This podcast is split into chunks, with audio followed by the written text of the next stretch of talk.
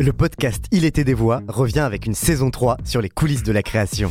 Je suis Christophe Payette et je m'intéresse depuis longtemps à la création. En interrogeant des artistes, clés de lecture de notre époque, on va explorer cette saison l'art des mots d'un point de vue féministe, l'art sonore à l'écoute du vivant, le renouveau de l'enquête à suspense ou encore le grand retour de la fête et de la culture club en France. Ce podcast, imaginé par la Gaieté Lyrique et le Paris Podcast Festival, est enregistré chaque mois en public à la Gaieté Lyrique, puis à retrouver sur toutes les plateformes de streaming. Sur la pochette de Dolce Vita, il y a un George portrait Floyd. de George Floyd, Ouais. exactement, euh, qui est mort euh, à Minneapolis, Qu'on a tous abandonné. étouffé par la police. Pourquoi abandonné Non, mais parce que te- les gens ils me faisaient rire à poster des carrés noirs et à manifester, mais euh, pff, c'était que euh, trendy. Que trendy? Bah ouais, il y, a- y a quoi On en parle là, au George Floyd Quelqu'un se soucie de lui, quelqu'un se soucie des, des quatre flics qui sont sortis euh, sous caution et qui sont en liberté? Personne n'en parle. Ils ont juste posé des carrés, c'est tout. Je le dis dans une chanson. Ils font la guerre avec des chars, on pose des carrés sur Insta. Et toi, tu fais quoi, du coup, à part des, des chansons? C'est-à-dire? Et bim Tu critiques les gens qui mettent des carrés noirs sur Insta, mais toi tu fais quoi à part des chansons? Ça va être cette question cinglante que la journaliste a littéralement séché Booba sur Brut. Et d'ailleurs, petit clin d'œil, vous l'aurez peut-être reconnu si vous connaissez Il était des voix, mais cette journaliste c'est Camille Diao qui a animé la première saison de ce podcast Il était des voix. En tout cas, la question mérite d'être posée. Est-ce que militer sur les réseaux, c'est toujours militer? Est-ce que poster des hashtags et des carrés de couleurs, c'est un, véritable engagement sous une forme nouvelle, avec un effet, avec un impact sur le réel?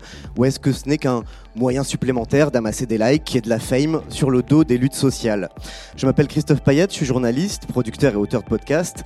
Avec la Gaieté Lyrique et le Paris Podcast Festival, une fois par mois, on met en lumière des podcasteurs et des podcasteuses qui nous donnent à entendre d'autres récits et on essaie ensemble de lire entre les lignes. Ça s'appelle Il était des voix. Vous écoutez le dernier épisode de la deuxième saison, Les nouveaux activismes, un épisode exceptionnel en compagnie des lauréates de la résidence d'écriture de podcast Les Voix Manifestes. Et ben c'est parti. Je n'ose pas le dire. d'imprimer. Écoutez bien, mon cher, vous n'entendrez pas ça souvent. Est-ce que j'aurais l'air légitime? Vous croyez qu'il m'écouterait Il était des voix. Un podcast de la Gaieté Lyrique en partenariat avec le Paris Podcast Festival. Alors, est-ce que mettre un selfie de soi sur Instagram peut être un outil d'empowerment? Ou est-ce que ce n'est que le dernier avatar euh, version woke du narcissisme? Après le succès du hashtag Woman Supporting Woman, la réponse était claire pour la journaliste du New York Times, Taylor Lawrence. Le selfie en noir et blanc n'a aucun sens, il n'accomplit rien, mis à part la promotion de soi. Et la critique est récurrente, ça a même un nom, ce qu'on appelle l'activisme performatif. Un activisme qui, avant de servir une cause, sert surtout sa propre image, son capital social et son reach sur les réseaux. Euh, pourtant, pourtant, il y a bien des pratiques militantes multiples sur les réseaux qui permettent bel et bien de libérer la parole, comme on l'a vu évidemment avec MeToo, qui permettent de mobiliser l'opinion, de faire, par exemple, l'éducation au féminisme dans les stories Insta. Bref, comment aborder ces nouveaux activismes? Comment mettre en place de bonnes pratiques Qu'est-ce qu'on peut vraiment accomplir à travers ces nouveaux leviers d'action collective? Bah, C'est tout ça dont on va parler euh, ce soir avec nos invités, et à commencer donc par euh, nos trois lauréates de la résidence d'écriture de podcast Nos Voix Manifestes, par la Gaieté Lyrique, le Paris Podcast Festival et Tilt, le média de l'Agence française de développement. On est donc avec Stécie Algrin. Salut. Salut. Tu es activiste pour le climat et autrice du podcast Thérapie sonore que tu as euh, écrit et produit euh, pendant cette euh, résidence. On va en entendre des extraits. On est avec Esther Valencic. Salut. Hello. Tu es journaliste, autrice de la fiction audio Unfollow. Et Camille Descroix. Bonjour. Salut, tu es journaliste et autrice de l'enquête Riposte. Euh, pareil, dont on va entendre des extraits qui a été produite pendant cette résidence. Et puis pour compléter ce casting 3 étoiles, on est aussi avec un spécialiste des nouvelles formes de militantisme, à la fois observateur et, praticien, euh, Elliot Lepers. Salut. Elliot, toi tu es designer politique et activiste. Pour commencer, est-ce que Stécie, Esther, Camille, vous pouvez nous présenter en quelques mots ce travail que vous avez fait pendant cette euh, résidence d'écriture dont vous avez été lauréate et qui touche euh, aujourd'hui à sa fin? Le thème fil rouge, c'était précisément les nouveaux activismes. Et puis, voilà, pour euh, des questions de déontologie, je dois préciser que vos podcasts, je les connais bien, puisque j'ai eu la chance euh, de vous accompagner dans cette résidence en tant que mentor, aux côtés de Marion Séclin, Rokhaya Diallo et Benjamin Ours. Alors, du coup, si les podcasts, si vous trouvez que les podcasts sont pas si ouf que ça, c'est aussi un peu de ma faute. Euh, J'assume ma part de responsabilité. Mais en tout cas, voilà, juste pour nous situer un peu, voilà, comment ça s'est passé ces trois mois, euh, qu'est-ce que vous avez fait, et puis euh, ce thème des nouveaux activismes, est-ce que c'est quelque chose qui vous parlait aussi hein, au, moment de, de postuler? Stécie? Ouais, je peux peut-être y aller. Déjà, euh, ça a commencé assez fort parce qu'on arrive, on a une idée en tête euh, un peu de ce qu'on on a envie de transmettre aux personnes qui vont écouter le podcast. Et à la fin, ça ressemble plus du tout à ça. C'est-à-dire qu'on arrive avec notre truc et les mentors, petit à petit, viennent tout découdre et ensuite on reconstruit ça ensemble, notamment grâce aux mentors comme, Christophe, mais aussi aux, autres lauréates, puisqu'on a, a pas mal échangé entre nous. Et, euh, et donc c'est assez intense parce que trois meufs comme ça, on se dit c'est long. Et en fait, quand on est dans un processus de création, en fait, c'est euh, c'est compliqué parce que, euh, bah, pour ma part, c'était un peu le premier podcast dans ce dans ce format-là que je réalisais. Euh, donc, j'avais fait beaucoup d'interviews, beaucoup de, choses journalistiques, mais là, c'est vraiment de la création à part entière. C'est-à-dire qu'on on se met dans la peau de quelqu'un qui essaye non seulement de transmettre des émotions, qui qui doit apprendre plusieurs métiers parce que faire un podcast, c'est la réalisation, c'est de l'écriture, c'est parfois de la production, et donc on a été plongé dans le grand bain, et heureusement qu'on n'était pas tout seul pour faire ça. Alors, euh, Esther euh, oui, et bah écoute, euh, non, c'est vrai que je suis d'accord avec Stécie. Le, le, le, projet a beaucoup évolué entre le, le projet initial, euh, qui était quand même dans le cadre de cet appel à projet, donc avec une thématique qui était imposée, enfin qui était voilà désignée d'avance, et, euh, et, le, et le résultat euh, actuel. Et, et, bon, moi, je suis encore aussi en processus de, de réalisation écriture, et, et c'est pas terminé. Mais effectivement, oui, en se confrontant à la matière, en se confrontant à, à, aussi à ce que ça, à, à ce comment ça sonne, alors qu'on a une idée en tête, mais en fait, voilà, moi ça, moi, ça a beaucoup, beaucoup évolué. Et le thème des activismes, des nouveaux activismes, moi, pour le coup, ce qui m'a le plus intéressé dans la fiction que j'ai que j'ai exploré, c'est euh, le, les dérives technocratiques des euh, plateformes numériques, donc Instagram, euh, Facebook, etc., en, anticipant ce que le métavers dont tout le monde nous parle depuis, enfin surtout Mark Zuckerberg d'ailleurs depuis l'automne dernier, en tout cas, il y a eu beaucoup de milliards investis là-dedans, bah, ce que ça pourrait, ce à quoi ça pourrait ressembler dans une vision un peu dangereuse pour la démocratie. Mmh, ça, on va, on va en reparler en détail en écoutant des extraits de ton podcast. Et toi, Camille, pour euh, finir le petit tour euh... bah, Non, pareil, euh, c'est marrant parce que je pense que si je relisais mon, mon projet de candidature, je pense que je rigolerais parce que ça a grave changé depuis. Mais non, non, c'était très intéressant et puis d'en discuter et puis de toujours euh, re-questionner en fait ce sur quoi on travaille parce qu'en fait on a des idées, on pense qu'elles sont bonnes, elles sont pas toujours bonnes et c'est important de, de se remettre un peu sur des chemins, voilà. Puis moi, ça a été aussi un enjeu parce que j'interroge des femmes qui habitent pas forcément euh, sur le territoire français. Donc ça a été aussi compliqué de devoir faire avec euh, les contraintes techniques. Mais euh, voilà, finalement, je suis assez contente parce qu'on a quand même réussi, malgré des fois la qualité sonore. Moi, c'était un, un, vrai enjeu pour moi et je trouve que finalement, malgré tout, c'était assez intéressant de, de faire ça à distance. Est-ce que vous pensez que le podcast, puisqu'on parle de nouvelles formes d'activisme, le podcast peut être une arme aujourd'hui euh, d'activisme justement. Et Elliot, toi, euh, est-ce que le podcast comme activisme, ça te parle? Est-ce que tu en as déjà fait? Est-ce que tu y penses? Euh, J'en ai jamais fait personnellement, mais ça m'est arrivé d'être dedans. Je pense que c'est effectivement un, un, médium qui est hyper puissant, aussi parce que ça a été un médium qui a été utilisé par des femmes. Euh, massivement. Et donc ça a été un espace où justement on a entendu des voix euh, de femmes euh, qu'on n'entendait pas auparavant dans d'autres médias qui préexistaient. En tout cas, il y a eu, ça a accompagné un mouvement de nouvelles vagues féministes. ça a accompagné aussi MeToo, etc. Ça a aussi permis, je pense, d'entendre d'autres voix au-delà de femmes, de personnes racisées, de, de de personnes intersectionnelles et donc de faire émerger aussi ces, sujets-là. Euh, et ça, je pense que c'est puissant parce qu'on voit que du coup, ça devient un, outil politique et que euh, y a effectivement beaucoup de mecs qui font des podcasts, mais c'est plutôt euh, sur des trucs de gros hacking et de business et qui sont en fait extrêmement dépolitisés de manière assez alarmante. Et à l'inverse, il y a un réseau très très dense et international de réflexion, de philosophie politique. Alors, il n'y a pas que des femmes, mais en tout cas euh, où justement il y a cette démarche euh, à la fois antiraciste, à la fois féministe, euh, qui ont donné son sens finalement à l'expression de voix. Je pense aussi dans, la, dans la capacité que ça a d'assister à une conversation ininterrompue à un moment où c'est de moins en moins possible. On a la possibilité d'entendre pendant plusieurs dizaines de minutes euh, des gens intéressants euh, discuter sans qu'ils aient peur d'être interrompus, sans qu'elles aient peur d'être interrompues. Et ça, je pense que c'est aussi très politique. Vous, euh, euh, de votre expérience d'autrice, vous le voyez comme un outil politique? Alors peut-être Camille et, Esther, vous êtes plus dans une démarche journalistique a, a, priori, vous, vous, me direz, mais en tout cas toi, Stécie, tu es activiste, tu te revendiques militante et activiste. Pour toi, c'est une arme le podcast?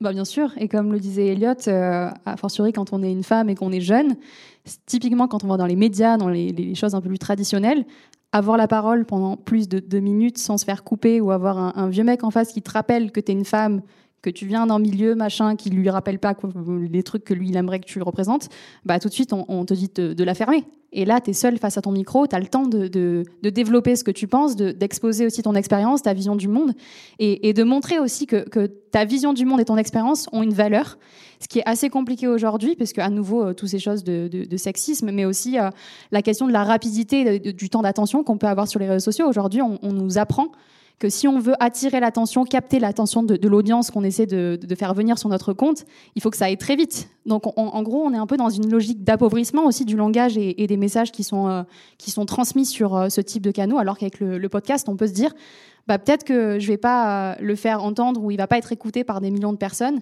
mais si on a 10 qui écoutent ces 30 minutes, bah, ce sera ouf parce que j'aurai eu le temps de développer ma pensée et peut-être d'en convertir et de créer d'autres activistes et, et d'autres personnes qui vont être en mesure d'aller défoncer ce système contre lequel on se bat aujourd'hui. Camille? Bah, C'est vrai qu'en tant que journaliste, c'est une manière, en tout cas le podcast, c'est un médium pour parler des sujets dont on ne parle pas forcément, qui sont souvent invisibilisés. Donc je pense souvent à des mé médias assez mainstream où, euh, en tant que journaliste, quand on pitch des idées, on se fait souvent euh, remballer, ce qui est aussi un peu le, le, business. Euh, voilà, c'est comme ça. Et du coup, c'est vrai que le, le médium podcast, c'est vraiment un bon médium pour raconter des histoires qui sont issues de l'intime, hein, évidemment, mais de parler de, sujets dont on n'ira pas forcément trouver ces, ces histoires-là, on n'ira pas forcément les trouver, en tout cas sur des, sur des médias plus classiques ou des médias mainstream. Quoi. Et donc on a une, une, un espace d'expression qui est assez intéressant, et puis le format est hyper intéressant. On peut, on peut vraiment aller... Enfin, la, la voix de l'intime, c'est ça qui est aussi hyper intéressant, en fait. C'est qu'il y a vraiment une manière d'aller au cœur du quotidien des gens, et c'est ça qui est, qui est très intéressant. Euh, Esther, tu voulais réagir? Non, pas spécialement. non, je pourrais juste dire que le podcast, c'est euh, un format audio qui passe pas forcément par des ondes hertziennes. Donc, en fait, c'est un peu, moi, je le vois dans le prolongement de, du fait que n'importe qui peut prendre un micro et s'exprimer dans, la, dans le prolongement de ce qu'on a pu voir je sais pas, avec YouTube et voilà sauf que là on est émancipé de l'image et donc de la projection du marketing de soi enfin en tout cas bon je vais répondre sur ton intro en tout cas un peu préservé de ça un petit peu. Pas toujours. Bon pas toujours. Mais voilà. Et, euh, et donc euh, et donc oui du coup ça, ça, ça permet une ouais je pense plein enfin bon bah, de développer l'imaginaire et dans le cadre de la fiction encore plus. Parce qu'on peut avoir accès, euh, enfin voilà, suggérer un monde que chacun, chacune pourra se représenter euh, euh, différemment à l'écoute, en, voilà, en projetant son propre imaginaire. Quoi. Alors, juste avant d'écouter des extraits, on a hâte de vos podcasts. Une, juste un petit point de définition, parce que Elliot, je t'ai présenté comme designer politique. Qu'est-ce que ça veut dire, designer politique? C'est quoi ce boulot ce job qui n'existe pas? Bon, c'est pas vraiment un boulot. Hein. Euh, c'est pour passer le temps. Euh, bah, en fait, moi, de, de, base, je suis designer. J'ai fait une école de design, euh, je fais les arts déco, et, et, quand on fait du design, on apprend une démarche vis-à-vis -vis du monde, qui est une démarche critique, euh, où globalement, on se met au service des utilisateurs et des utilisatrices, c'est-à-dire des femmes et des hommes qui vont être en contact avec un objet quel qu'il soit. Ça peut être un fauteuil, ça peut être une chaise, ça peut être un stylo, ça peut être un site internet, euh, ça peut être un service public. La question, c'est comment est-ce que ça va être utilisé? Et donc effectivement, souvent, c'est, euh, on a une vision très utilitariste du design. Et moi, assez vite dans ma dans ma pratique, euh, j'ai considéré que, a fortiori dans un monde en crise tel qu'on qu'on le connaît, dans un monde aussi, bah, à l'époque où j'ai commencé cette pratique-là, redéfinie par une, une, remise en question des, rapports de force avec notamment le numérique, cette pratique-là devait forcément être politique. Et donc de considérer comment est-ce qu'on réfléchit à l'usage des gens de sujets politiques. Et donc finalement, comment est-ce qu'on mobilise, comment est-ce qu'on rend accessible, comment est-ce qu'on rend compréhensible, comment est-ce qu'on donne envie de s'en servir, de s'en saisir, comment est-ce qu'on redonne de la puissance finalement aux et aux usagers qui sont des citoyennes et des citoyens.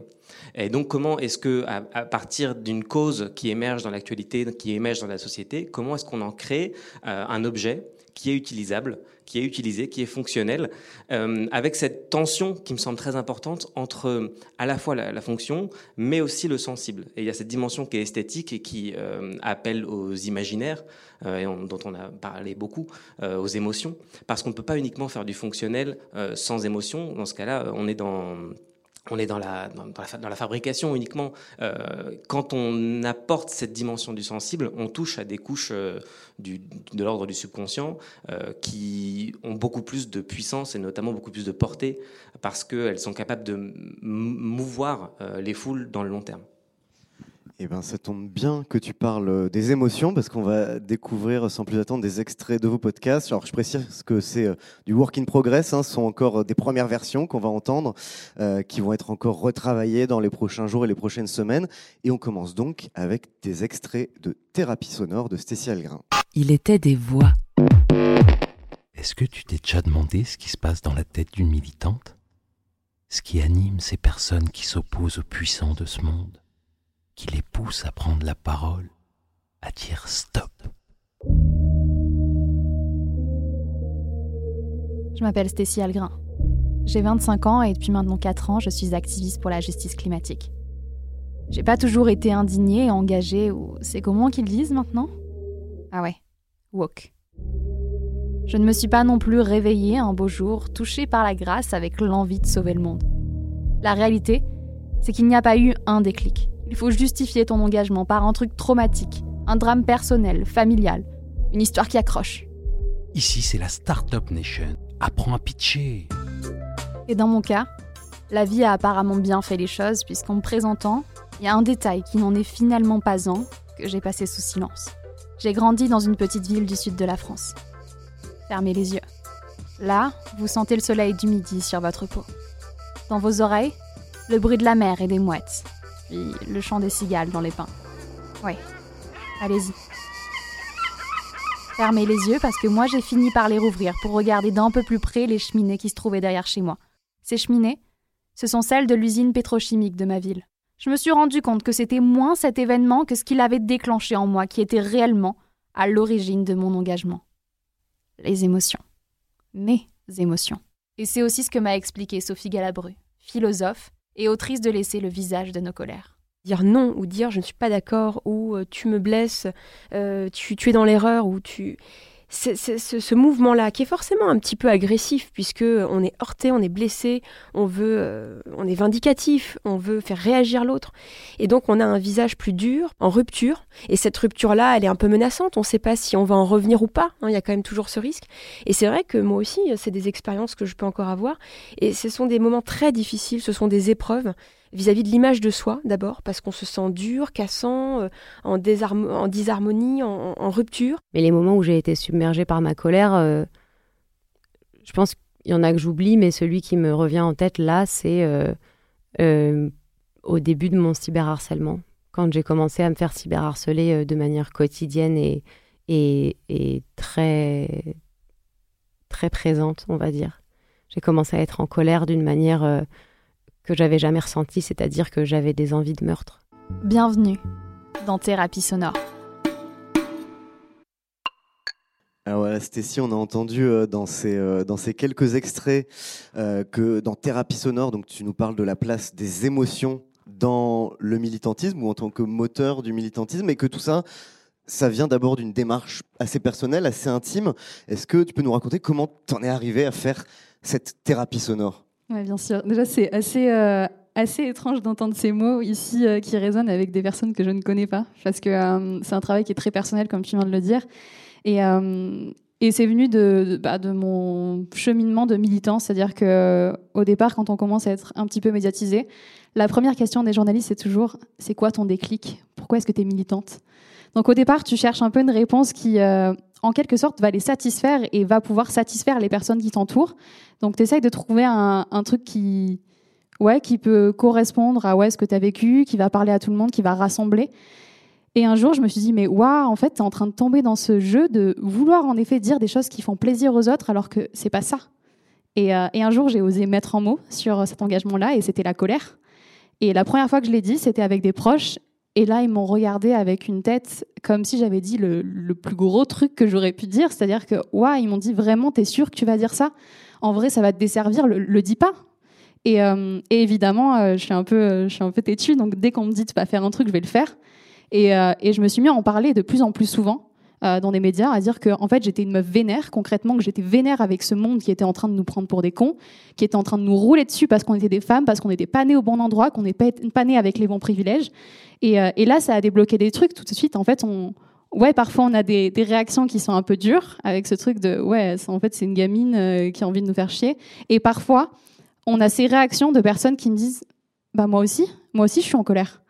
Et, euh, et, tout de suite, on a des conversations qui, qui shiftent, c'est-à-dire qu'on on passe de, de, ces discussions autour de grandes théories qui sont totalement déconnectées du monde à des discussions où on se parle vraiment d'humain à humain et on explique pourquoi est-ce qu'on est là réellement en fait. Et, euh, c'est ce que je voulais montrer avec ce podcast, qu'en fait, si on est toutes et tous ici, oui, il y a un peu cet ego trip de euh, ça fait plaisir d'avoir des réactions positives et des gens qui te disent que ce que tu fais c'est bien et que ça leur permet de se sentir mieux. Mais il y a aussi ce délire de euh, j'ai envie d'avoir de l'aide aussi parce qu'on est toutes et tous profondément seuls dans ce militantisme face à des causes qui nous dépassent tellement que euh, remettre les émotions, c'est aussi euh, accepter que oui, on n'est pas, on pas des robots, on n'est pas des gens avec euh, avec aucune faille. Au contraire, on a, on est parfois fragile. Et, et plutôt que se dire hypersensible ou, sensible tout court, en fait, on est tout simplement humain. Et chialer, c'est ok, et être en colère, c'est ok. Ce qui est pas ok, en effet, c'est de de transformer ses émotions en un truc négatif qui va amener de la violence et, des coups euh, physiques ou, euh, ou, verbaux. Mais euh, le transformer en action comme on le fait aujourd'hui avec le militantisme, c'est ça la clé. Et, euh, et, je pense que toutes et tous, si on est là, c'est parce qu'il y a des trucs qui nous vénèrent dans la vie ou qui nous donnent de la joie, sinon on ne se lèverait pas le matin. C'est tout. Et alors, puisqu'on on parle des nouveaux activismes, comment est-ce que les réseaux sociaux et l'activisme en ligne changent la place euh, ou la gestion des émotions dans son engagement. Parce qu'on a entendu un, des extraits, c'était Marion Séclin, qui parle euh, du cyberharcèlement euh, qu'elle a subi.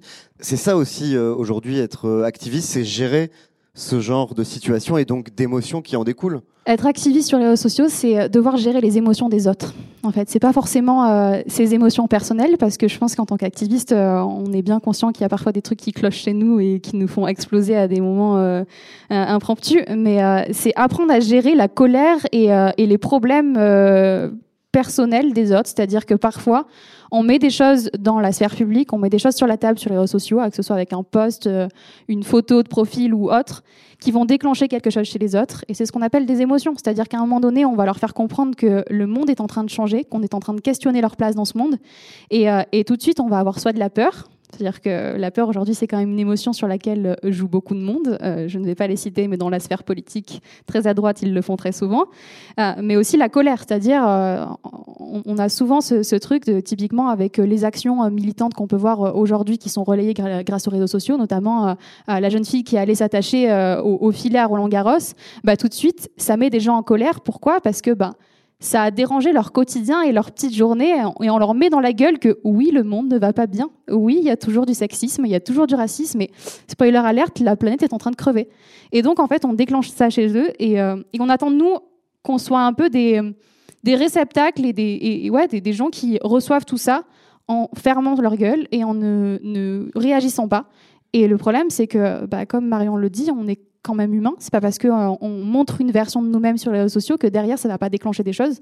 Donc je pense que de parler de ces émotions, c'est aussi faire comprendre aux personnes que quand vous mettez quelque chose sur les réseaux sociaux, bah derrière ça a des conséquences. Euh, parfois on les gère pas toutes et à nouveau c'est ça être humain, c'est faire des erreurs.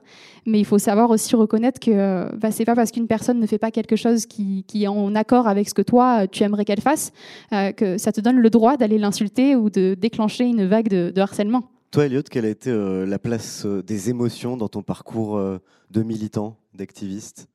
C'est quelque chose que tu as, pensé? C'est une question difficile, je pense, parce que hum, j'ai l'impression que justement l'activisme, ça consiste à transformer cette émotion en action. Euh, et justement, c'est quelque chose d'assez interdit, euh, l'émotion, souvent. Euh, et c'est d'autant plus interdit quand on porte des revendications qui sont euh, radicales, au sens où elles interrogent à la racine des problèmes. Et c'est souvent utilisé pour nous décrédibiliser. C'est comme s'il y avait une forme d'énervement bourgeois et d'énervement sauvage. Euh, et donc, l'énervement bourgeois devrait s'exprimer uniquement dans les cadres institutionnels, euh, devrait s'exprimer uniquement euh, dans les dans, au, au, Parlement, euh, dans les urnes, euh, dans les conseils d'administration, euh, derrière des portes feutrées, sous des dorures. Ça, c'est voilà, on, on, gère le, on gère le pays de manière bourgeoise. Et à l'inverse, tout ce qui vient contester ça, tout ce qui vient s'opposer, est systématiquement décrédibilisé parce que on nous reproche notre colère. On va, ça, ça va prendre différentes formes.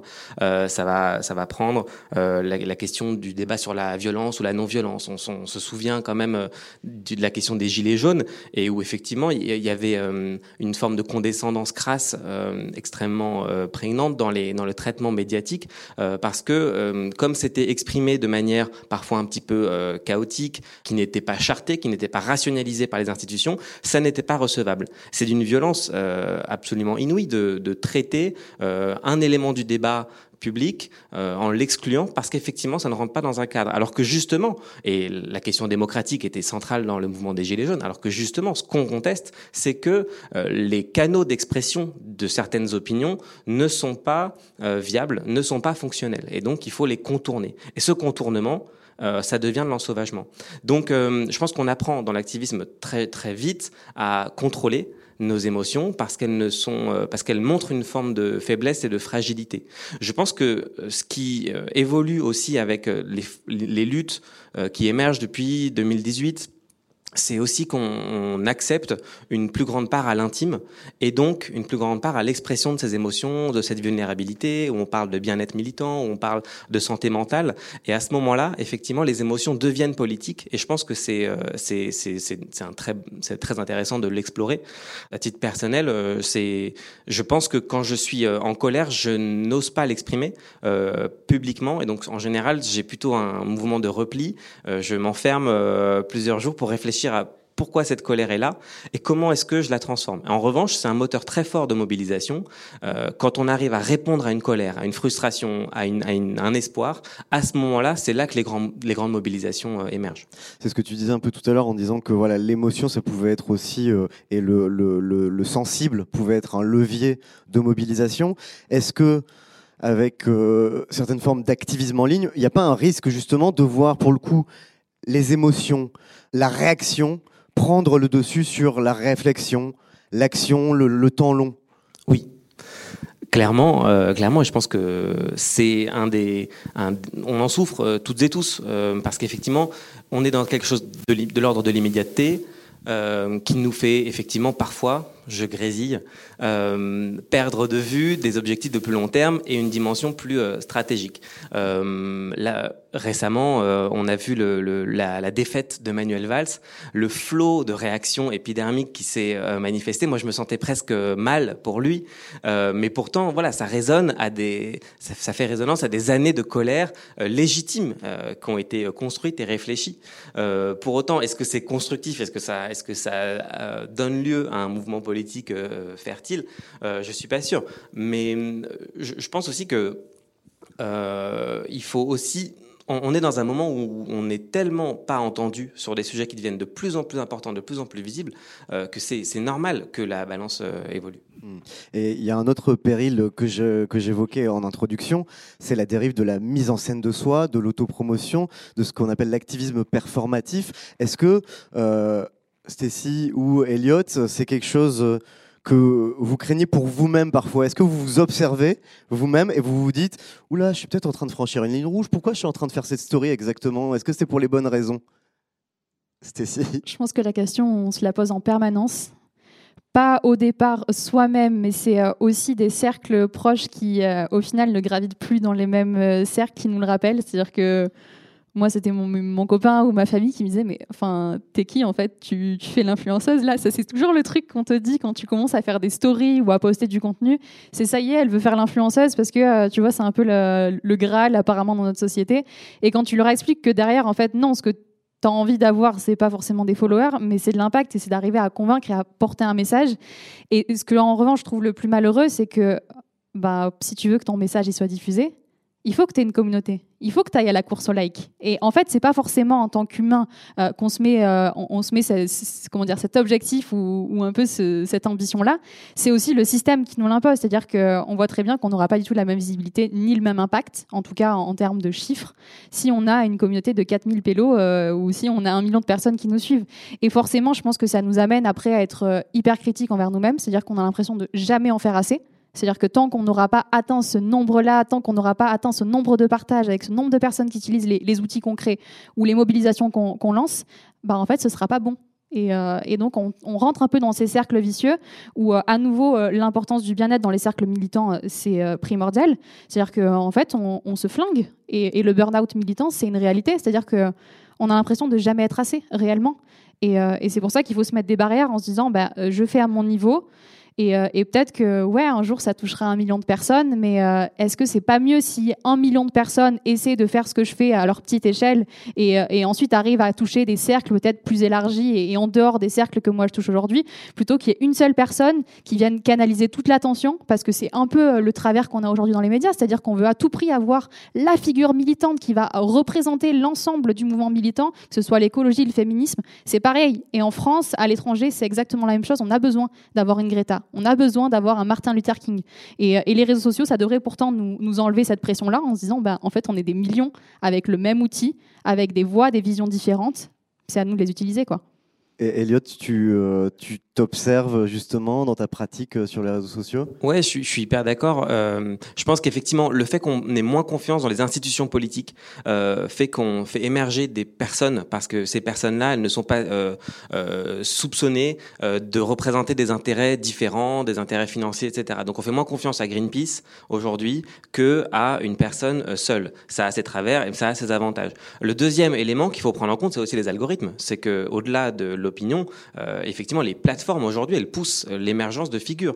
Aujourd'hui, une institution qui s'exprime a beaucoup moins de reach qu'une personne qui s'exprime et une personne qui montre son visage. Le nombre de posts qu'on voit en disant je mets un selfie pour avoir votre attention et pour flatter les algorithmes, parce qu'effectivement, c'est comme ça qu'on va euh, toucher plus de monde. on est forcé de montrer son visage pour avoir, avoir de la portée. Esther, tu voulais réagir? Je, voulais juste, oui, peut-être un peu nous, nous déculpabiliser personnellement et remettre le focus sur des plateformes numériques ultra-capitaliste qui, en fait, euh, instrumentalise des besoins humains et des émotions humaines qui sont primitives. Enfin, on a besoin de validation sociale, on a besoin de se sentir appartenir à un groupe, on a besoin de tonnes de trucs quand on est humain, qui fait que c'est ce que je trouve assez pervers et c'est ce que j'essaye de d'explorer dans cette fiction que j'ai, enfin voilà, dans la fiction que que j'ai que j'ai écrite, c'est en fait, euh, oui, cette espèce de cercle vicieux et, pervers et, même contre-productif parfois vis-à-vis d'une cause qui veut lutter contre un capitalisme, euh, bon bref, euh, enfin voilà, plein d'autres sujets, mais aussi, euh, je pense que l'argent c'est quand même le nerf de la guerre.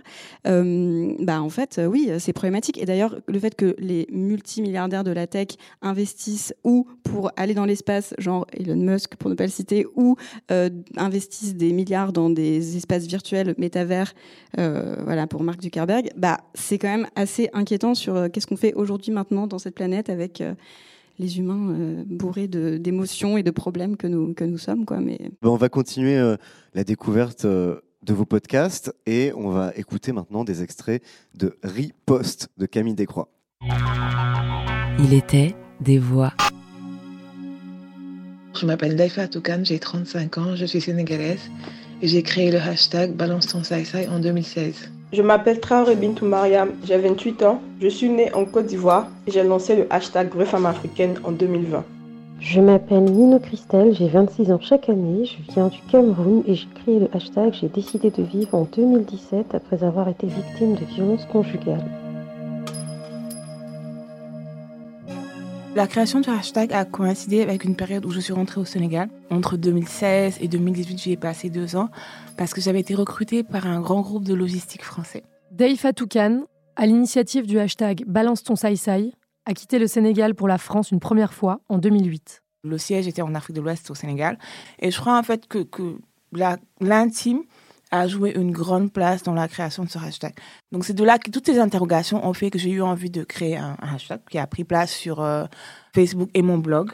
J'avais écrit une tribune, je me rappelle que j'avais intitulé Silence en viol. Donc c'est de là que tout est parti. Et j'avais remarqué que dans l'imaginaire collectif, la vraie femme africaine, c'est la femme qui souffre, même inutilement. Il y avait aussi une romantisation de la souffrance. Et c'est comme ça que je suis allée sur Facebook. Et j'ai écrit, je crois, euh, si tu fais pas ci, fais pas ça, t'es pas une vraie femme africaine. Et honnêtement, je suis allée me coucher.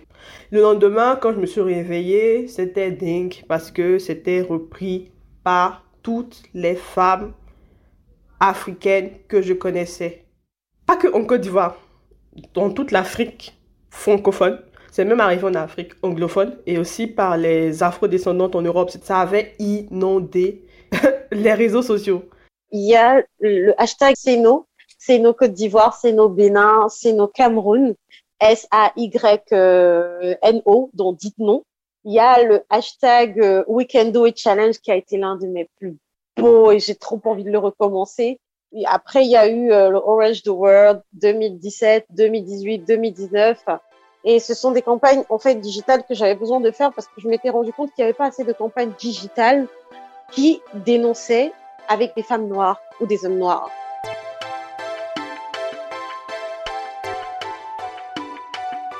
Une semaine après son lancement en février 2020, le hashtag Vraie femme africaine avait déjà été utilisé plus de 4200 fois sur Twitter. Minou Christale a reçu plus de 1000 témoignages de femmes victimes de violences après avoir lancé le hashtag J'ai décidé de vivre. Balance ton saï saï a été le tout premier hashtag à dénoncer les violences sexuelles au Sénégal.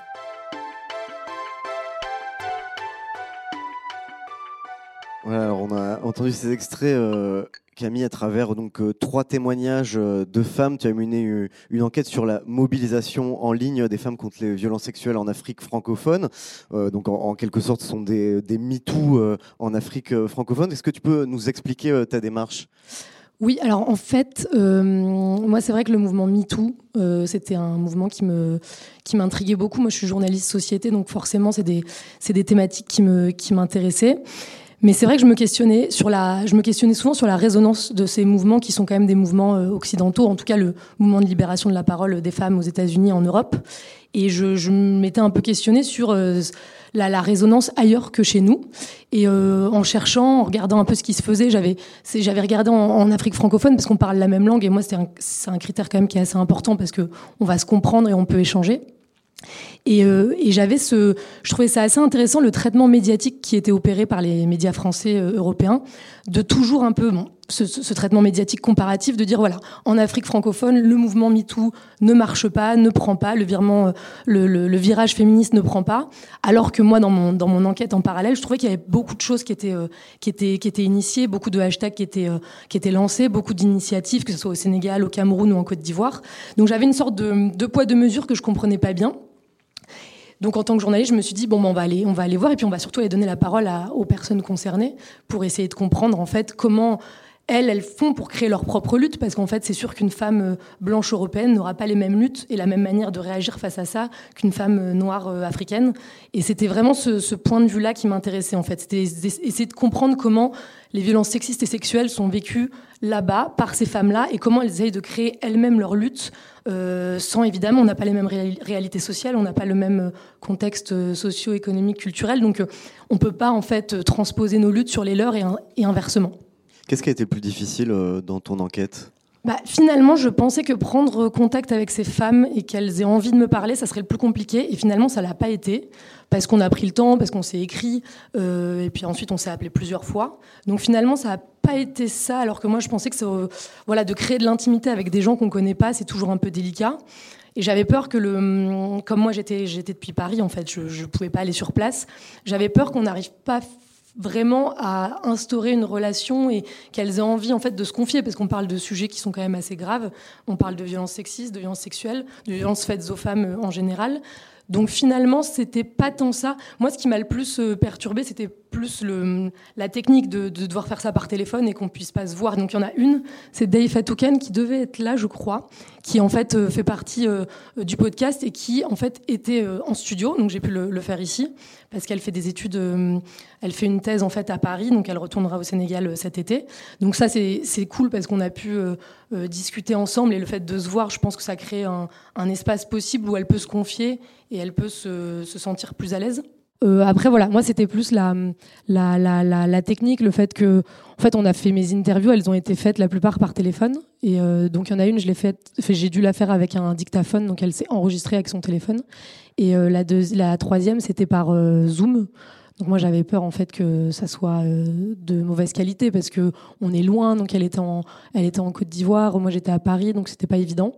Et finalement, euh, on a, on a surmonté cette, cette euh, contrainte de la technique pour que je puisse avoir ces trois paroles-là, ces trois récits croisés, parce qu'au final, c'est des femmes qui ont toutes créé des hashtags en ligne, qui se sont toutes révoltées par rapport à leurs conditions dans leur pays, la manière dont elles sont perçues en tant que femmes. Et, euh, c'était vraiment les questionner sur ça. C'est comment on crée ses propres luttes, comment on essaye de faire passer un message euh, avec tout ce que ça comporte dans leur, chacune dans leur pays. Après, la situation n'est pas la même qu'on soit au Sénégal, en Côte d'Ivoire ou au Cameroun. Hein, ça, c'est pas, du tout la même chose. Mais voilà, c'était vraiment de les questionner aussi bien sur le hashtag qu'elles avaient créé, mais aussi elles en tant que femmes africaines, euh, comment elles ont grandi, comment l'engagement est né en elles, comment elles ont décidé de porter ces luttes-là et pourquoi elles ont décidé de le faire. Hmm.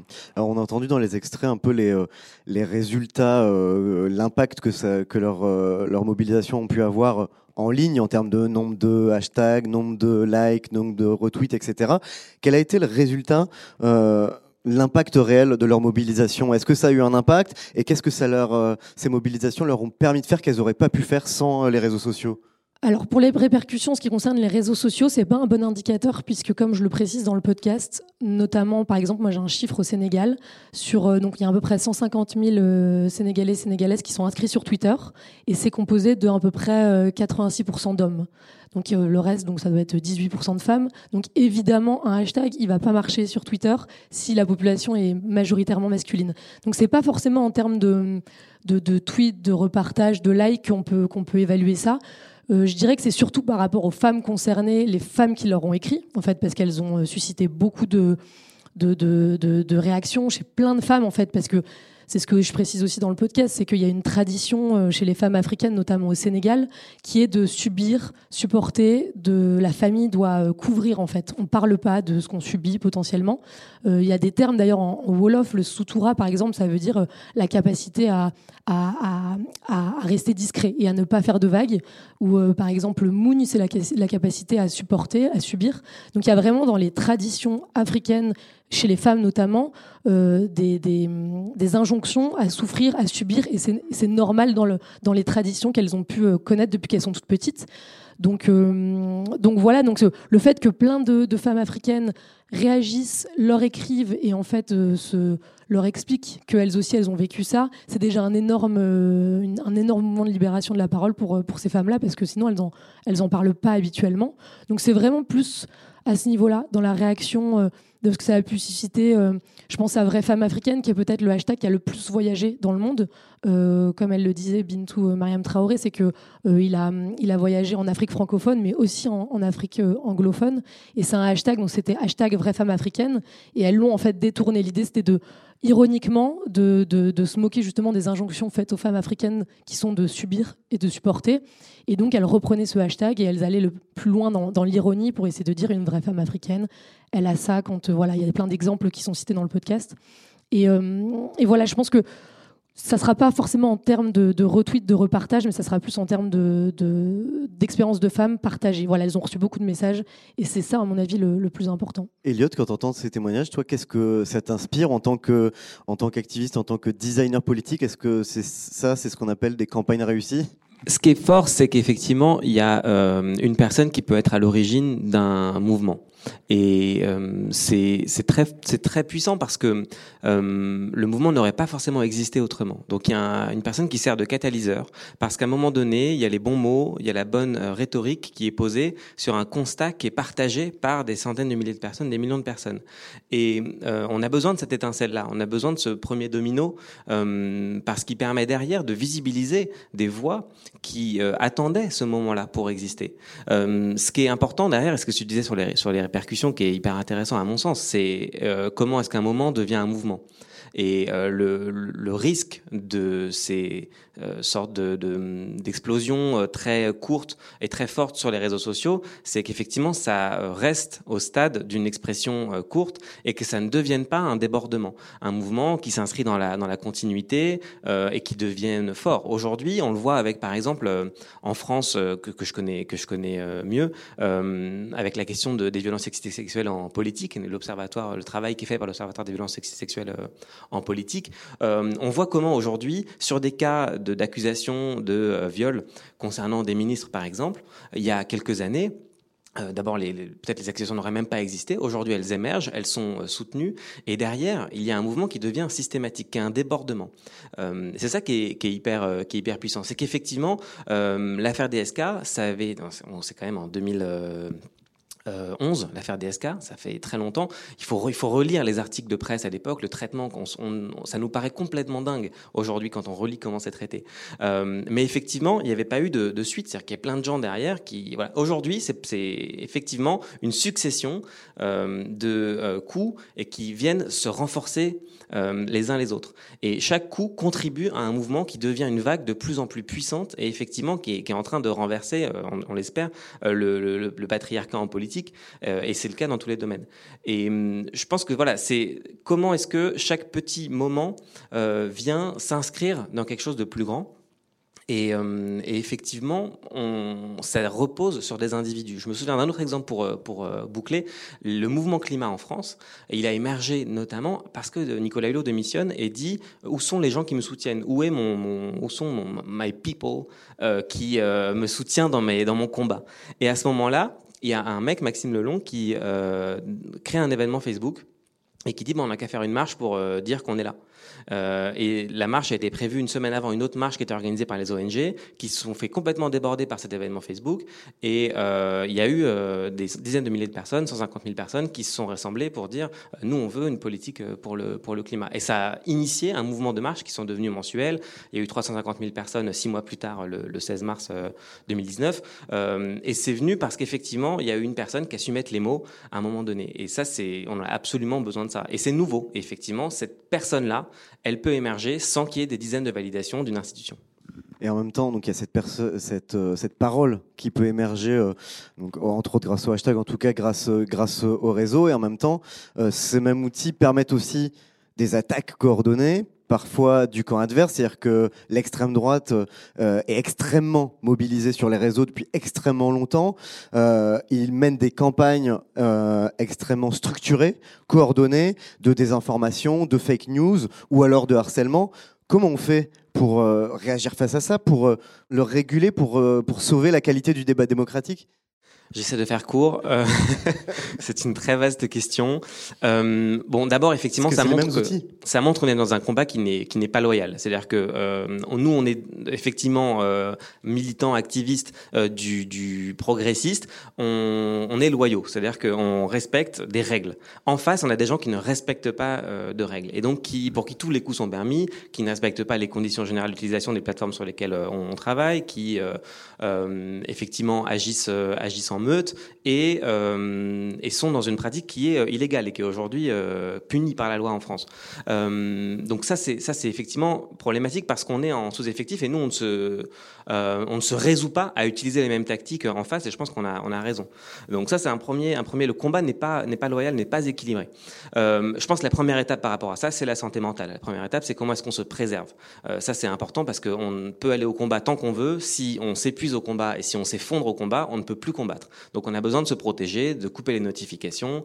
Euh, moi j'ai été euh, victime de, de, cyberharcèlement également euh, euh suite à une campagne euh, féministe. Ça a complètement métamorphosé mon usage de Twitter. C'est-à-dire que maintenant dès que j'ai un tweet qui fait plus que 20 retweets, je sens un mal-être intérieur. je me dis je vais me prendre la vague des trolls fascistes et j'attends que ça vienne quoi. Et donc il y a plein de tweets que je ne fais plus et je pense que bah, je, pense que des, des femmes militantes c'est encore encore plus fort parce qu'il n'y a pas eu d'appel au viol me concernant par exemple. Euh, mais donc, effectivement, être conscient de ça, euh, se protéger.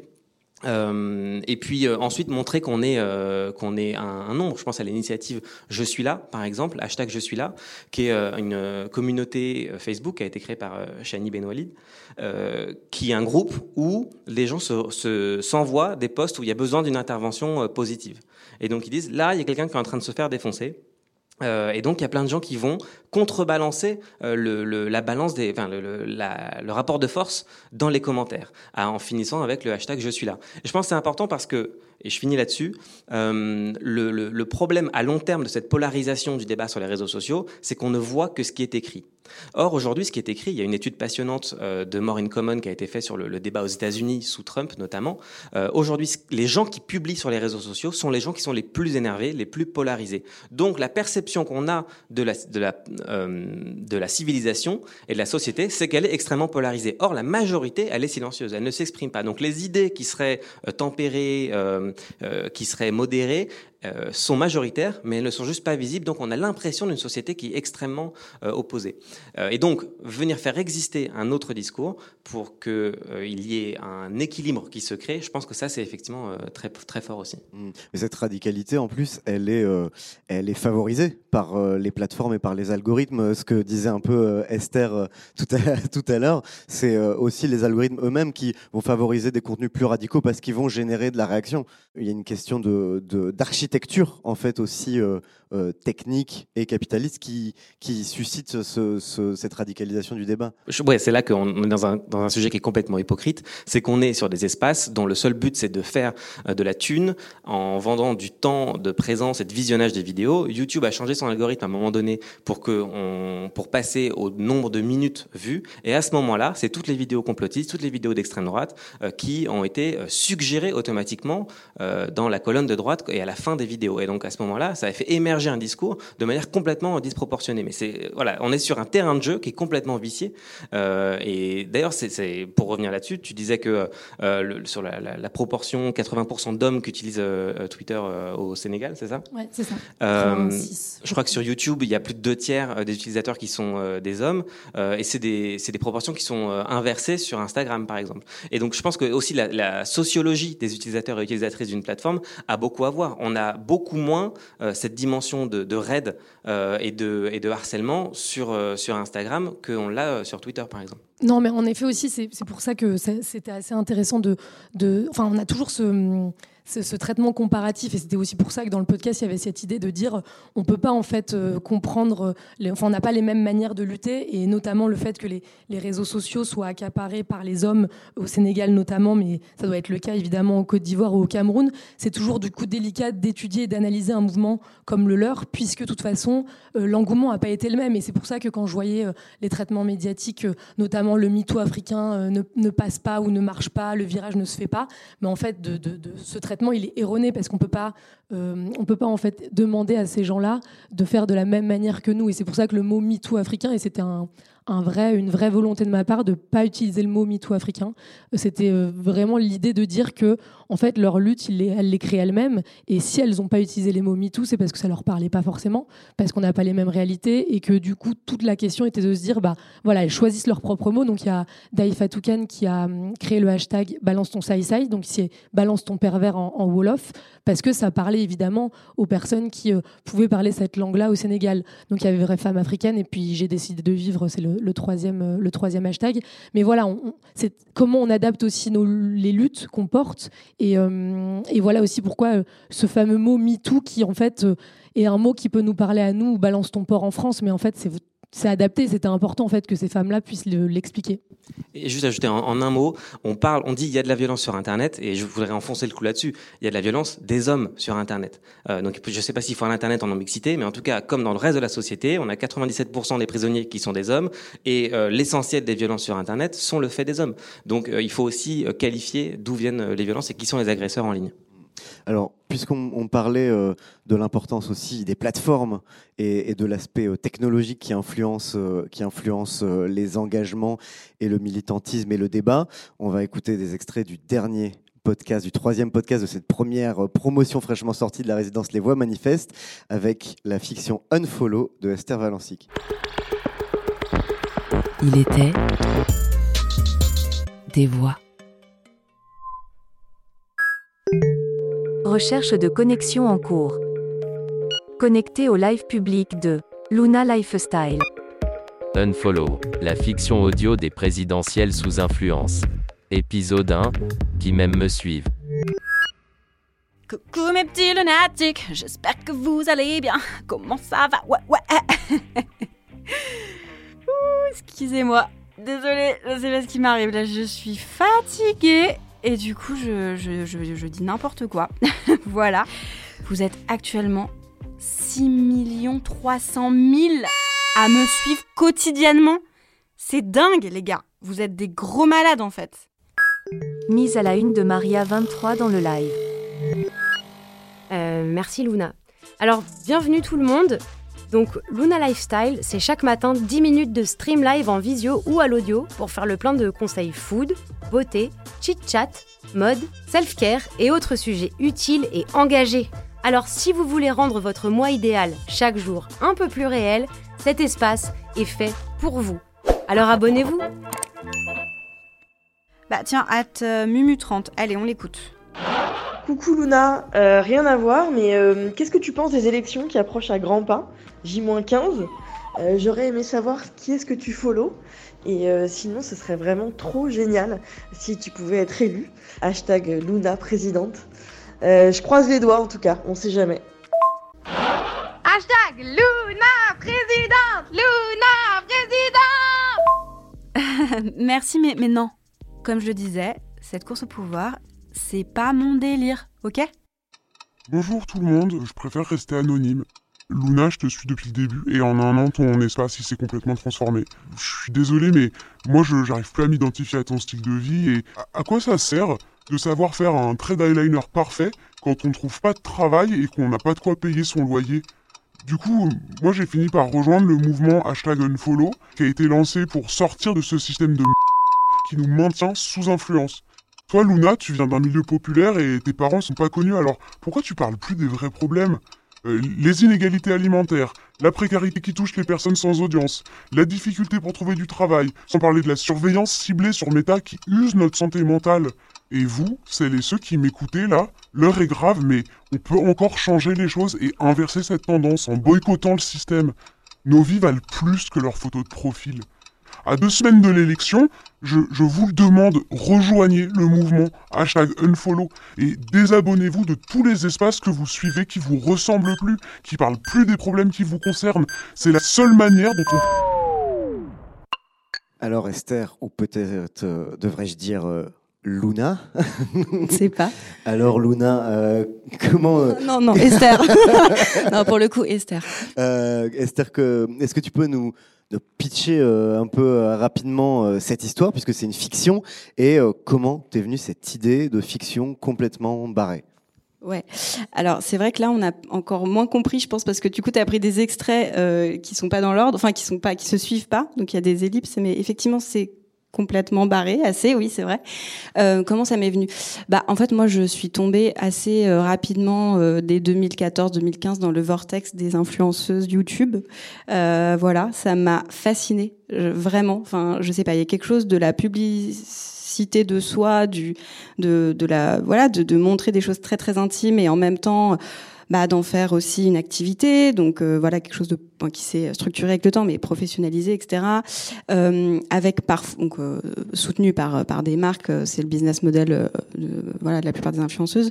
Et donc euh, ça, me- ça me fascinait et, et, je, et, et je me demandais pourquoi. Et je pense que voilà, c'est un truc qui m'accompagne depuis longtemps parce que je me dis pourquoi des personnes diffusent ce contenu et pourquoi d'autres le, le consomment et voire même créent une espèce de lien. Donc c'est un nom, je crois qu'on parle de relation parasociale entre un influenceur, une influenceuse et sa communauté parce que c'est une, un- une relation très euh, inégalitaire, en tout cas euh, un peu unilatérale puisque voilà, il n'y a pas la même connaissance des, deux parties.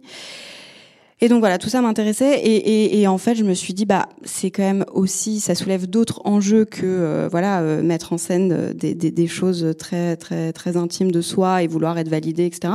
C'est aussi ça pose aussi plein de questions sur bah c'est ce qu'explore la, la, fiction sur l'avenir aussi politique de, de certaines euh, de certaines dérives. On en parlait tout à l'heure avec euh, voilà euh, les, les- enfin on en parlait Elliot et Stécie en parlaient aussi très bien sur euh, la manière dont un individu peut plus facilement porter une cause et cette personnification du pouvoir qui s'observe aussi en parallèle en politique depuis très longtemps. Voilà, on vote aussi pour une gueule, pour quelqu'un, pour un parcours, pour un vécu, etc.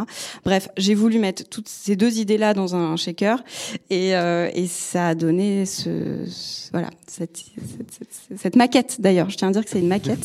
que voilà, après j'ai la chance d'être produite par une super boîte de production Logarithme pour faire la saison et ce- il y aura aussi un travail, je pense, de voilà de condensation de ce propos.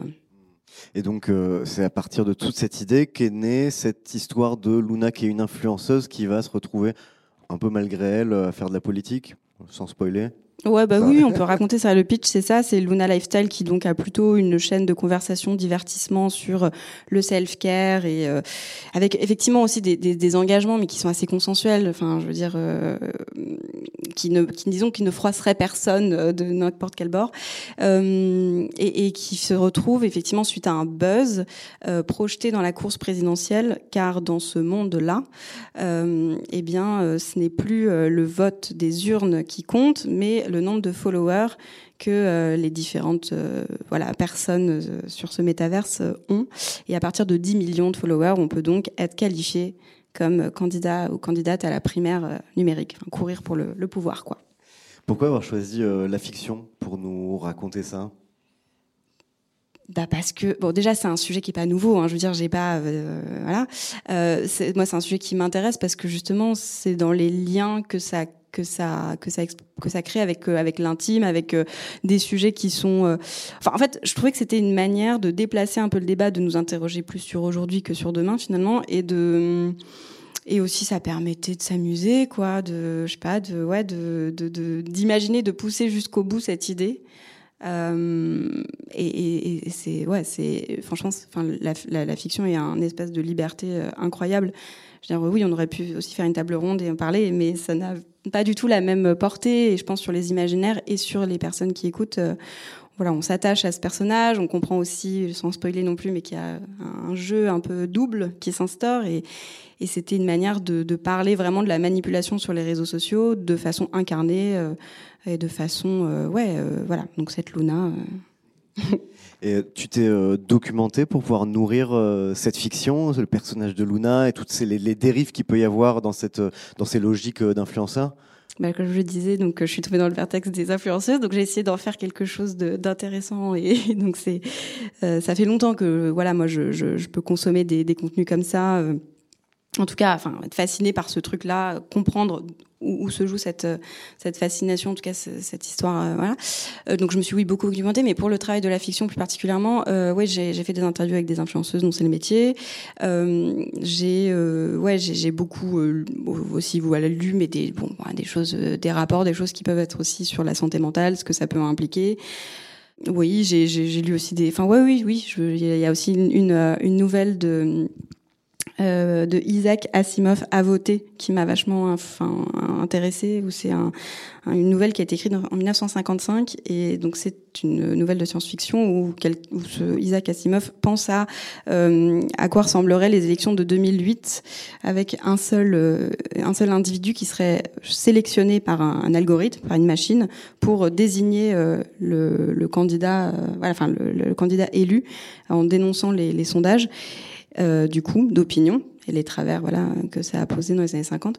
Bah voilà, moi ça m'a intéressé de faire ce pas de côté avec plutôt cette publicité de soi slash euh, porter une cause slash euh, dérive que des plateformes ultra capitalistes peuvent peuvent poser. Surtout que dans le métavers, je pense que c'était un peu ça qui m'inquiétait, c'est le fait que je pense que les espaces capitalistes vont être démultipliés parce que si on doit acheter aussi des trucs pour son avatar et des produits qui n'existent pas, des NFT, non, ça peut vite euh, devenir euh, problématique. Elliot, euh, quand on entend cette, dystopie, cette dérive complètement dystopique, alors que Esther a, tiré à l'extrême et avec, avec le côté absurde aussi et, comique, mais est-ce que c'est aujourd'hui pour toi un risque de dérive réel? Bah oui, il y a plein, il y a plein d'exemples qui, je pense, nourrissent aussi la réflexion d'Esther euh, et euh, Donald Trump est un exemple d'une forme un peu euh, 20e siècle de cette euh, de cette dérive-là, euh, euh, d'un personnage très charismatique qui acquiert sur sa seule personne beaucoup de pouvoir symbolique et qui l'utilise pour faire irruption dans un système politique. On a eu la menace de Cyril Hanouna récemment en France. On a une succession de candidats là à chaque élection présidentielle qui sort de nulle part et qui sont censés venir faire peur et être une menace pour le pour le pour le Donc c'est à la fois un danger parce que les institutions politiques ont moins de, puissance, parce qu'on est sorti du- d'une forme de bi- bipartisme, et donc effectivement, euh, euh, bah, quelqu'un peut, venir, une nou- nouveauté peut surgir dans, le, dans, les élections. Euh, je pense c'est aussi, effectivement, on donne beaucoup de pouvoir et beaucoup d'audience à des personnes qui sont euh, isolées, c'est-à-dire qui, qui ne sont tenues par euh, aucun, euh, qui ne doivent rendre compte à personne. Euh, donc voilà, est-ce que pour autant c'est des personnes qui ont envie de, de s'engager politiquement? Ça me fait penser un peu à, la, à la dernière saison de Baron Noir, euh, où il y a aussi cette, euh, voilà, ce personnage-là euh, qui, qui vient des réseaux sociaux. Euh, je- on- pour, pour raisonner un peu avec ce que disait Booba euh, au début de, cette, euh, de ce- cet enregistrement, où il parlait des carrés de couleurs. Euh, je pense qu'aussi le carré de couleurs c'est intéressant parce qu'effectivement euh, le carré de couleurs c'est devenu euh, une forme d'expression politique. Euh, aussi à un moment où je pense que c'est le maximum de l'expression politique tolérable dans certains euh, milieux. Euh, c'est qu'il y a une limite, c'est-à-dire que si on dépasse le carré de couleurs, euh, on, on risque le faux pas. Donc on risque le bad buzz, on risque de, de mal s'exprimer, de froisser une partie de sa communauté. Et donc finalement la simple symbolique de dire je, je suis en soutien avec cette élément-là, euh, sans se positionner au-delà de ça. Et je pense qu'il y a aussi cette, ce frein-là aujourd'hui. Je pense que les, les communautés euh, qui se structurent, euh, a fortiori sur les questions lifestyle, etc., sont dans un rejet de la rhétorique politique parce que euh, ne, ne veulent pas se, se positionner ou au contraire sont extrêmement polarisés et donc génèrent une forme de paralysie euh, générale. Alors on va arriver euh, malheureusement à la fin de, de cette conversation, mais avant de se quitter, on va voir si le public a des questions pour vous. Il était des voix. Euh, bonsoir, merci beaucoup. C'était super euh, passionnant et super intéressant et bravo euh, pour votre travail. Euh, moi, j'ai une question mais plus pour Stacy par rapport à la colère et en fait la perception euh, qu'on a de la colère. Euh, par exemple, nous, on est des filles, euh, donc euh, on s'identifie comme telles. Donc la colère, quand on est des petites filles, c'est mal vu. Il faut toujours être gentil, il faut toujours être calme. Et maintenant, en fait, il y a un peu cette réappropriation dans le milieu. J'ai l'impression de voir la colère comme noble. Et, voilà, je voulais entendre un peu ton point de vue là-dessus. Ouais, je suis hyper d'accord avec toi. Merci beaucoup pour cette question. Et il y a une militante qu'on n'a pas entendue dans les extraits, mais qui s'appelle Lorraine Lolo, qui est une militante qui a créé une association qui s'appelle Cité des Chances. Et euh, elle, je lui avais posé la question euh, parce que non seulement c'est une femme, mais c'est aussi une femme noire. Et euh, elle m'a très rapidement expliqué qu'il y avait ce, stéréotype de la angry black woman, c'est-à-dire qu'à partir du moment où on est une femme noire et qu'on ose se mettre en colère dans l'espace public, il y a un peu ce- ce- cette vision que on va tout de suite devenir euh, violent, c'est-à-dire vraiment une personne noire qui devient en colère, ou là, attention, red flag, c'est violence physique, verbale. Et, euh, et donc, elle m'expliquait que, bah, au départ, ça l'a réfréné un peu dans son expression de la colère, et que petit à petit, en fait, elle s'est dit, c'est pas moi qui suis responsable de la manière dont ma colère va être perçue par les autres. Donc ça, c'est un peu compliqué euh, au départ, parce que je pense que ouais, on a un peu ce, ce truc de vouloir ouvrir les vannes, à se dire je vais être qui je suis et puis euh, fuck, c'est pas grave. Et, euh, et en fait, c'est le monde extérieur qui nous rappelle constamment que attention, il y a des normes et, euh, et malheureusement, en fait, ces normes, elles arrivent très tôt dans notre vie, puisque c'est au moment de l'enfance, comme tu as pu le dire, où euh, où il y a toujours ce délire de ne pleure pas, ne parle pas trop fort, ne crie pas. Et, d'essayer de déconstruire ça, ça va nécessiter aussi de, revenir au jardin de l'enfance, à la maternelle, pour expliquer que, bah ouais, hurler, en fait, parfois c'est un peu normal, ça fait du bien.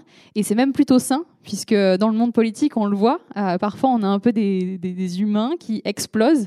Et, euh, et là, on se dit, waouh, en fait, c'est des gens qui sont euh, violents. Non, en fait, c'est pas des gens violents, c'est des gens qui ont réfréné leurs émotions pendant tellement longtemps que c'est un peu comme des cocottes minutes, ça explose à un moment. Donc, il va falloir aller déconstruire tout ça. À nouveau, c'est toujours cette question de comment est-ce qu'on arrive à, remonter assez à, l'origine du problème, parce que là, toutes et tous, dans cette pièce, on a un problème avec nos émotions. Donc, comment est-ce qu'on fait pour arrêter un peu ce cycle de violence et ce cycle de réfrénation dans, dans nos, émotions. Et ça, bah, il va falloir aller voir euh, des, des psys, les tous voir des psys. Et heureusement, il y a des, des sessions maintenant qui sont remboursées apparemment. Donc utilisez-les, ça vous fera du bien. Je peux ajouter un truc là-dessus. Euh, c'est aussi que euh, dans un moment où on, redéfinit qu'est-ce qu'est la norme et qu'est-ce qu'est l'universel, où on passe d'un moment où effectivement l'universel c'était euh, l'homme blanc euh, riche hétérosexuel et donc c'était tout le monde était comme ça, et c'est ça qui définissait la norme, où on commence à, à comprendre qu'il y a euh, bah, des différences et des individualités, des identités. Euh, les seules personnes qui n'ont pas de raison d'être en colère, c'est les hommes blancs riches hétérosexuels toutes les autres personnes ont tellement de raisons d'être en colère ont, et ont, ont tellement de colère et c'est légitime euh, qu'effectivement c'est c'est totalement normal qu'on on l'écoute parce que tout le monde est en colère. Et euh, si on, on, on shift et on accepte de dire mais le monde euh, fonctionne de telle manière que la colère est la réaction normale de la majorité de la population mais c'est la, la population qu'on n'entend pas parce que la seule population qu'on entend c'est celle qui n'a aucune raison d'être en colère eh bien on inverse effectivement la, la norme de la colère comme tu disais Euh, bravo pour votre travail d'abord. Et puis euh, j'ai une question encore sur le sentiment. Euh, on, dit beaucoup que la création c'est quelque chose qui doit être douloureux. Enfin c'est un peu un cliché euh, qui, est, très nourri. Et puis quand on est activiste aussi, quand on s'engage pour des causes, en particulier le féminisme, en particulier la cause écologique, c'est quelque chose qui nous met en opposition. Vous avez parlé du cyberharcèlement, donc quelque chose d'aussi très douloureux. Est-ce que ce process de création il a été douloureux pour vous, à la fois sur la création, mais aussi sur l'engagement politique? Et si oui, comment vous l'avez géré Ah, moi, c'est toujours très très douloureux, mais je pense que ça le sera toujours parce que parce qu'après c'est des questions de personnalité et, euh, et c'est vrai que moi je je je je sais pas trop vous les filles, j'ai eu l'impression que c'était plus euh, enfin ça dépend. En vrai, ça dépend. Moi en tout cas, j'ai j'ai toujours beaucoup de mal et ça prend toujours beaucoup de temps parce que j'ai besoin de j'ai plein d'idées, ça part dans tous les sens. Mes idées sont pas toujours très bonnes. J'ai du mal quand on me dit qu'elles sont pas bonnes, ça m'énerve, mais comme toute personne normale. Et, et c'est vrai que de passer par ces différentes étapes pour en arriver à ce que c'est aujourd'hui, euh, en fait, ouais, les trois mois finalement, ça a été beaucoup de réflexion, de, de comme tu, comme disait Nina au début, de ping-pong. Et, euh, voilà. Et moi, moi, c'est toujours très douloureux. J'ai beaucoup de mal. Donc là, je vais faire une pause parce que j'ai besoin de faire une pause. Mais après, ça dépend des personnalités, je pense. Je sais pas pour vous les filles, mais Stécie. Ouais, ouais, ça a fait très très mal. Surtout qu'en parallèle, j'avais mes études, machin, des, des jobs. Et je, en fait, je pense que ça m'a ramené un peu sur terre de me dire, en fait, euh, quand tu veux vraiment sortir des trucs personnels ou créer euh, de façon euh, bah, hyper diverse, en fait, ça nécessite d'aller creuser dans des endroits que tu n'as pas envie normalement de voir. Et, euh, et encore plus quand on parle des émotions, parce que, euh, bah, à la limite, écrire dans son journal intime, c'est une chose, mais euh, aller mettre des mots, aller les prononcer devant un micro et ensuite tendre le petit appareil à des gens qu'on connaît ou même qu'on connaît pas, tu dis waouh, mais enfin, je suis stupide de faire ça. C'est-à-dire qu'en plus, quand tu es militant, que ce soit dans la sphère écolo ou politique, tu as l'impression de donner des, comment dire, des, ouais, des armes aux personnes qui, qui te font face parce que tout ce que j'ai dit dans ce podcast, euh, que je suis en colère, que, que j'ai envie de, buter la moitié du monde, bah, il y a un jour où on va me le refoutre à la gueule, me dire euh, ah ouais, euh, tu veux aller faire ça? Et en fait t'es hyper vénère alors qu'il faut être euh, avoir du sang-froid, il faut être en contrôle. Et, euh, et puis bah ce jour-là, je pense que j'aurais eu peut-être assez de recul aussi grâce à tout ce travail-là de leur dire euh, bah ouais moi je suis assez ok avec mes émotions pour le mettre sur le papier mais toi c'est peut-être toi qui as un problème puisque tu veux pas en parler en fait. Donc c'est aussi un moyen de mettre tous ces problèmes que j'ai au- aujourd'hui à l'intérieur sur la table pour me dire ça peut être des armes pour les autres, mais je préfère euh, gérer euh, justement ces armes qui peuvent être utilisées contre moi et pouvoir me prémunir contre ces risques plutôt que bah, j'explose finalement comme ces personnalités politiques qui se retrouvent sur des plateaux télé à, à devenir des, des furax euh, total. Et, euh, et voilà, c'est une manière différente d'être en contrôle et de se dire qu'on est humain et que c'est OK. Esther, toi, est-ce que tu as souffert pendant cette résidence? Beaucoup. non, ouais, moi, j'ai vraiment traversé des, des, des phases d'euphorie, genre c'est super, j'ai trouvé un truc génial, et des trucs, mais n'importe quoi, tu vas trop loin là. Non, vraiment, j'ai, j'ai, ouais. Après, euh, je tiens quand même à dire que le cadre de la résidence et ça a été pour moi hyper important parce que je, je pense que ça aurait été encore plus douloureux sans cadre et voire même ça n'aurait pas été en fait, parce que c'est quand même une, bah oui, un beau cadeau de, de légitimation et de, enfin même déjà personnel de se dire ok, je peux faire ce truc là, c'est et, euh, et donc pour euh, oui pour ça, euh, je pense que le, la résidence a été hyper euh, enfin, compensée, et a été très utile, enfin vraiment, ouais. Juste, juste là-dessus, on, on nous a applaudi toutes les trois, on a applaudi tout le monde, mais euh, la personne qu'il faudrait applaudir, c'est Nina. Grave. Parce que dans, Nina dans le genre Cohen. de personne qui vous envoie des messages pour vous dire que vous faites pas les choses bien, il y avait Nina. Donc merci beaucoup. Eh ben, on va conclure sur cet applaudissement. Te mais tu n'as pas écouté. Il était des voix.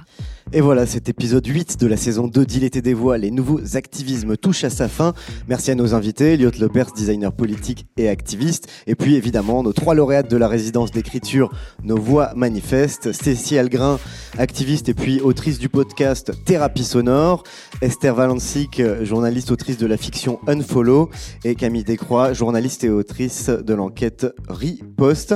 On peut pas encore malheureusement écouter leur podcast, mais ce sera bientôt possible de l'écouter sur Tilt à la rentrée. Et puis il y a d'autres podcasts hein, qui parlent de la question de l'activisme pour prolonger la réflexion qu'on a eu, qu'on a esquissée aujourd'hui, euh, sans être du tout exhaustif. Vous pouvez écouter La Relève, le podcast de Mediapart qui explore l'engagement de la jeunesse, un épisode de Programme B de Thomas Rozek sur le militantisme façon TikTok, euh, ou alors toutes les productions de Radio Parleur, qui est un studio de podcast qui analyse la société par le prisme des luttes sociales. On se retrouve euh, non pas le mois prochain cette fois-ci, mais à la rentrée pour une nouvelle saison d'Il était des voix à la Gaieté Lyrique. Et pour être tenu au courant de la suite, c'est évidemment sur les réseaux de la Gaieté Lyrique et du Paris Podcast Festival. Ciao Vous venez d'écouter Il était des voix, un podcast de la Gaieté Lyrique en partenariat avec le Paris Podcast Festival. À l'animation, Christophe Paillet. À la réal, c'est Lucie Lossel et Sonic le Studio. À la prod, Sonic.